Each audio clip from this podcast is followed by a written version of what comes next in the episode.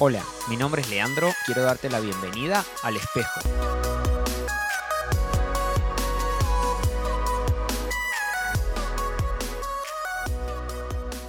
Hola, ¿cómo va toda esa gente linda que escucha el espejo en otra semana? Bienvenidos. Qué bueno que te puedas conectar y escuchar este episodio de hoy. Y nos vamos a meter en la historia. El batallón se había replegado del campo de batalla a un refugio. La contienda era cruelmente combativa. El soldado, muy triste, pidió permiso a su oficial para rescatar al amigo del alma que no había regresado. Mi amigo no ha regresado del campo de batalla, señor. Solicito permiso para ir a buscarlo. Permiso denegado, soldado. No quiero que arriesgue usted su vida por un hombre que probablemente ha muerto. El muchacho no encontraba consuelo y sentía una necesidad poderosa de buscar a su compañero. Siguiendo un impulso superior, se escapó sin autorización. Al poco tiempo regresó moralmente herido, arrastrando con esfuerzo el cuerpo de su querido amigo. El oficial lo recibió furioso. Ya le dije yo que había muerto. Ahora he perdido a dos hombres. Dígame, ¿merecía la pena salir allá para traer un cadáver? Claro que merecía la pena, Señor. Cuando llegué, él todavía estaba con vida, maltrecho. Me vio, su rostro se iluminó y alcanzó a decirme en voz baja, Mario, estaba seguro de que me vendrías a buscar, y murió.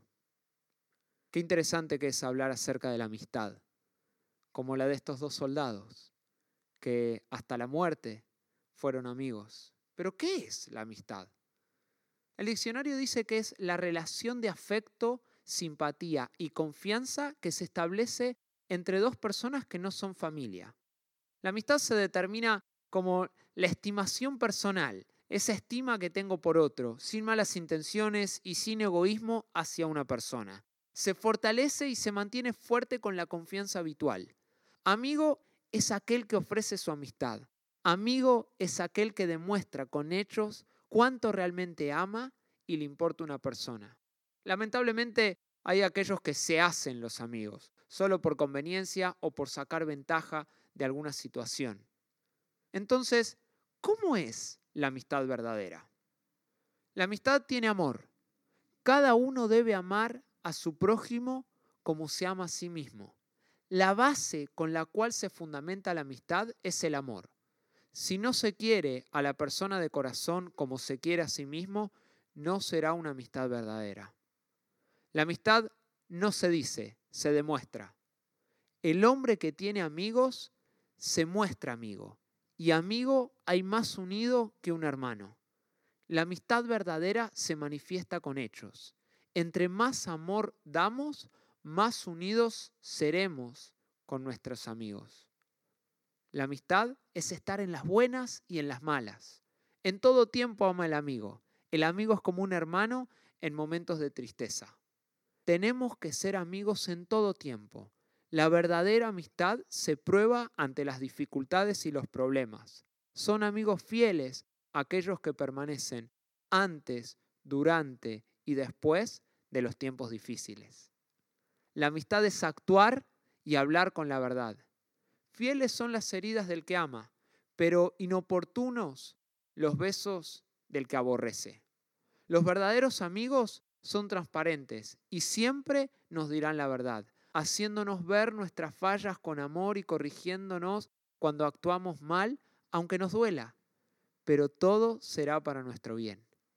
La amistad es querer a alguien imperfecto. No hay nadie que haga lo bueno. No hay ni uno solo. El punto es que debido a que somos imperfectos, le vamos a fallar a las personas. Por eso debemos grabarnos en la mente amar a los demás, aunque no lo merezcan, incondicionalmente. La amistad potencia a las personas.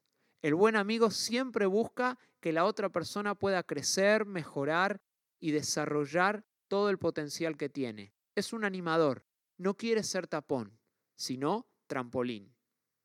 ¿Cómo cultivamos una amistad así? Las amistades son uno de los tesoros más valiosos. Mantener a nuestro amigo de verdad, esos que reirán con nosotros en los tiempos buenos y que se mantendrán a nuestro lado en los momentos difíciles requiere un compromiso compartido y una inversión de tiempo y energía. Las buenas relaciones florecen con transparencia. Debemos ser sinceros con los amigos y animarlos a ser veraces con nosotros. Para preservar un vínculo fuerte no podemos ocultar las heridas que pueden habernos causado. La transparencia puede ayudar a que las personas sean mejores. Una relación sólida permite a cada parte señalar con delicadeza los errores en la vida de la otra persona y ofrecer una amorosa rectificación. También sabes cómo florecen con el tiempo y la comunicación. La amistad genuina requiere tiempo para desarrollarse. Tenemos que estar dispuestos a dejar de lado otras obligaciones y priorizar el pasar tiempo juntos para compartir nuestras opiniones y deseos y para hacer preguntas que estimulen a nuestros amigos a hablar de lo que hay en sus mentes y corazones. También florecen con la gratitud. A todos nos gusta sentirnos apreciados. Expresar gratitud cuando los amigos son útiles les permiten saber que estamos agradecidos de tenerlos en nuestra vida. Además, confirmamos que les amamos cuando les decimos lo mucho que disfrutamos de cierto aspecto de su personalidad o recordamos una ocasión que es especial para ellos. Jesús dijo, nadie tiene amor más grande que el dar la vida por sus amigos. Y Él dio su vida por todos nosotros para que podamos vivir. Él quiere ser nuestro amigo y déjame decirte que su amistad es verdadera. Es la mejor que podemos tener. Él no falla, no se equivoca, siempre está a nuestro lado, nos acompaña, nos perdona, nos ama. Ya lo cantaba el chavo del Ocho, Jesús te busca como amigo. Solo tenemos que creer en Él y seguirle. Te invito a que puedas ser un amigo verdadero y hacer de Jesús tu amigo. Que tengas una muy buena semana. Dios te bendice.